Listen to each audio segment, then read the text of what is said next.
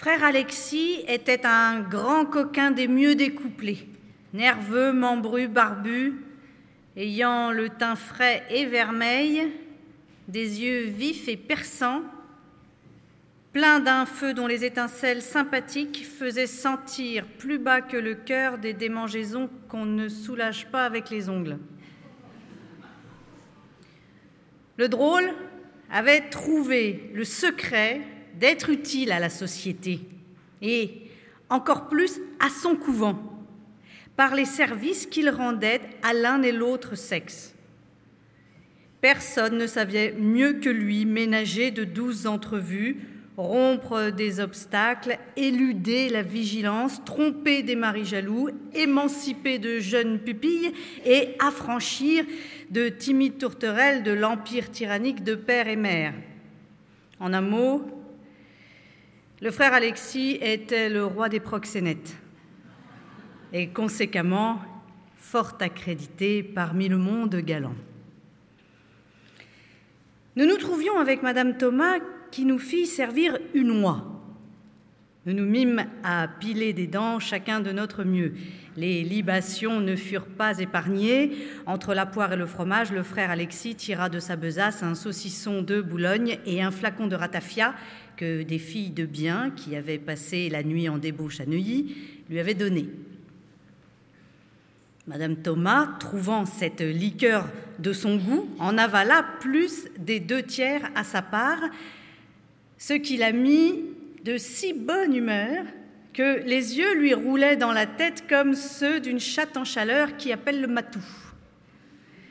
À la façon dont elle se trémoussait sur sa chaise, on aurait juré qu'elle avait une botte de chardon au derrière, tant les esprits du ratafia fermentaient en cette partie-là. Il lui prenait des saillies de tendresse et de fureur à la fois. Elle embrassait le moine, elle le pinçait, le suçait, le mordait, le chatouillait. Le lecteur judicieux se souvient que j'ai peint Madame Thomas comme une grosse surchargée de cuisine.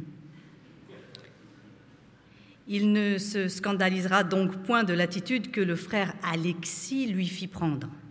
La bonne dame avait un si terrible ventre qu'il n'était pas possible de l'attaquer de ce côté-là. Elle s'appuie donc des deux coudes sur le lit, le nez contre la couverture et présente son immense postérieur à la discrétion du frère. Le paillard, au même instant, lui jeta jupe, jupon et chemise par-dessus les épaules et découvrir un duplicata de fesses qui, à leur prodigieux volume près, faisait plaisir à voir par leur blancheur éblouissante. Alors, ayant atteint de dessous sa grande mandille à moitié retroussée le séraphique goupillon dont il m'avait si bien aspergé, il s'élança avec une vigueur inexprimable à travers le taillis épais qui ombrageait l'entre-deux du susdit fessier et se perdit dans les broussailles. Au fort de l'opération, Madame Thomas hurlait et reniait comme un damné. L'excès du plaisir la rendait aussi furieuse qu'aurait pu faire la douleur la plus aiguë. Il lui arrivait pourtant de se radoucir par intervalles. Ah, mon gros boudin! s'écriait-elle d'une voix entrecoupée de soupirs. Arrête-toi, je meurs! Mon menon que je t'aime! Oh, Que tu fais bien cela Courage, cher cœur! Bijou de mon âme! Ah, double fils de putain! Chien tu me crèves, j'en foutre. Finiras-tu, pardon, mon doux ami, épargne-moi, je n'en puis plus. J'avoue que je n'eus pas la force de voir de sang-froid une scène si luxurieuse. Je voulais user de la mince ressource de mon index pour me soulager lorsque j'aperçus un bout de cierge sur une méchante tablette. Je l'empoignai avec rage et me l'introduisis le plus avant qu'il me fût possible, les yeux toujours fixés sur mes deux acteurs. Si je n'éteignis pas le feu dont je me sentais dévoré, au moins le calmai-je en partie. On ne doit pas être surpris que Madame Thomas ait eu assez peu de vergogne pour commettre cet acte incongru, me sachant si près d'elle et pouvant bien soupçonner que je verrais la chose. Premièrement, elle n'était guère en état de réfléchir aux règles de la bienséance, et d'ailleurs, euh, quand elle l'aurait pu, rien ne l'obligeait à se contraindre devant moi, étant suffisamment instruite de la profession que j'exerçais.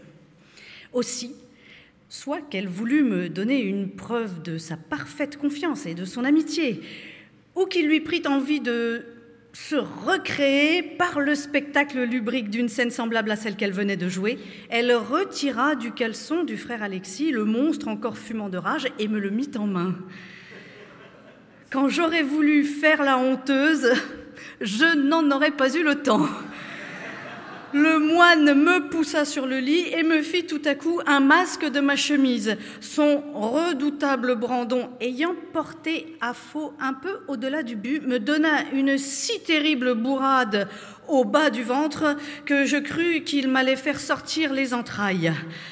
La charitable Madame Thomas, touchée de la douleur que je souffrais, eut la complaisance de m'assister et, tirant de toutes ses forces le rebelle instrument à elle, le fit heureusement tomber dans la mortaise.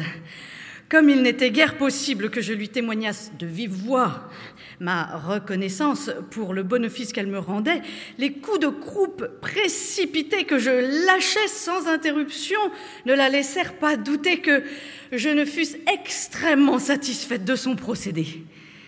Le frère inébranlable sur ses arçons répondit à tous mes mouvements par des secousses si vives qu'en toute autre occasion j'aurais tremblé que le plancher ne s'abîmât sous nous.